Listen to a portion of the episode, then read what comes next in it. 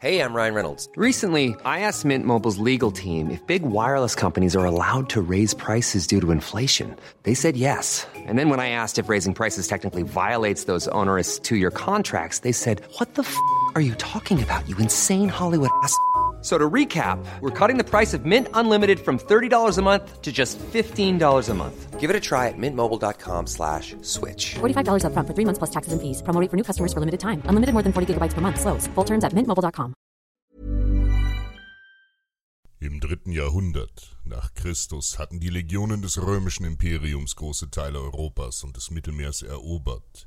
Rom stand in seiner Blüte und war zu einem machtvollen Weltreich aufgestiegen. Obgleich das Imperium an der Eroberung Germaniens gescheitert war, so hatte es im Westen nahezu alle keltischen Stämme unterworfen. Sieg um Sieg war Rom mit seinen überlegenen Armeen bis in den Norden Britanniens vorgestoßen. Doch dort, in der rauen, waldigen Landschaft des heutigen Schottlands, war noch eines der letzten freien Keltenvölker verblieben. Die Römer nannten sie Kaledonier oder Pikten, was die Bemalten bedeutete. Ein wildes und grausames Volk.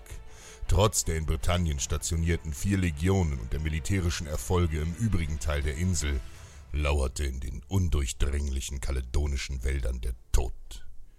Rom sah sich trotz wiederholter Militäraktionen nicht in der Lage, die keltischen Pikten aus eigener Kraft zu unterwerfen.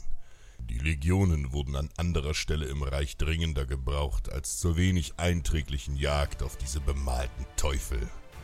Zur Sicherung der bestehenden Nordgrenze zum Piktenreich wurden zwei gewaltige Verteidigungswälle, der Hadrianswall und der nördlichere Antoniuswall errichtet. Mit den Jahren wurden immer mehr Legionäre aus Britannien abkommandiert, als interne römische Konflikte um die Kaisernachfolge im Imperium für weitere Umorganisation und Unsicherheit führte, erkannten die Kelten im Norden ihre Stunde des Krieges, um die Besatzer von der Insel zu vertreiben.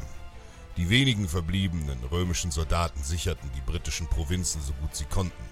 Immer wieder versuchten die Pikten in wilden Angriffen die Grenzwelle zu stürmen. Im Jahr 360 nach Christus kam es zu einem ersten Großangriff der Kelten auf die Nordgrenze. Doch dank der hervorragenden Bauart konnten die römischen Grenzwälle mit den wenigen Truppen erfolgreich verteidigt werden. Die Angriffe nahmen jedoch kein Ende. Nur wenige Jahre später begannen die Pikten mit Schiffen die Wälle entlang der Küste einfach zu umfahren, um so nach Britannien einzufallen. Die römischen Kriegsschiffe der Klassis Britannica waren oft zu langsam und zu schwerfällig, um die Feinde auf See effektiv abfangen zu können, zumal ein Großteil der Flotte zu weit im Süden der Insel stationiert war. So wurde der kriegserfahrene römische General Flavius Theodosius vom Kaiser beauftragt, die Lage in Britannien unter Kontrolle zu bringen. Flavius begann mit dem Bau etlicher Festungsanlagen entlang der englischen Küste. Diese sollten weitere Überfälle der Pikten abwehren. Doch Flavius hatte in Britannien nicht ausreichend Legionäre zur Verfügung, um alle Festungen effektiv zu besetzen und die Küste lückenlos zu schützen. Und auf See half die beste und disziplinierteste Legionärstaktik reichlich wenig. Der General erkannte, dass Rom nicht in der Lage sein würde, die grausamen Pikten aus eigener Kraft abzuwehren. An der Küste der Nord- und Ostsee des heutigen Niedersachsens und Schleswig-Holsteins lebten die germanischen Stämme der Sachsen und Angeln. Wie alle Germanenstämme ihrer Zeit waren sie ein tapferes und kampfstarkes Volk. Mit ihren flachen Ruderbooten, die bis zu 40 Krieger fassten, waren diese Nordgermanen als gefürchtete Seefahrer bei den Römern bekannt. Denn die kargen Küstenregionen im heutigen Norddeutschland boten nur wenig fruchtbares Land. Gelegentliche Überfälle eben dieser Sachsen und Angeln waren der Grund für die südliche Stationierung der römischen Flotte. Doch nun reichte Flavius diesen tapferen Kriegern die Hand. Rom bot den Sachsen und Angeln reichlich Gold und neues Ackerland entlang der Küste. So machten sich zahlreiche tapfere Germanen auf den Weg und begannen in Britannien ein neues Leben im Dienst des Imperiums. Noch heute nennen die Engländer die Region Sachsenküste. Da es weiterhin an römischen Legionären fehlte, wurden mehr und mehr Befehls- und strategische Verantwortlichkeiten auf sächsische Führer übertragen. Im Jahre 367 und 368 nach Christus kam es zu einem erneuten Großangriff der Pikten. Diesmal waren sie organisierter und hatten die schwach besetzten Grenzwälle gestürmt. Tausende Kelten waren aus dem Norden in das römische Britannien eingefallen. Im Norden waren die Einheiten der Provinzstreitkräfte entweder zersprengt oder fast zur Gänze aufgerieben worden. Auch ihre Befehlshaber fanden dabei den Tod, darunter der Oberbefehlshaber der Küstenregionen Nectaridus. Die Pikten mussten aufgehalten werden und Flavius Theodosius bat die Krieger der Sachsen und Angeln um Hilfe. Die Germanen zogen ohne zu zögern den Feinden entgegen und erwarteten das große Heer der Pikten, die immer weiter nach Süden vorstießen.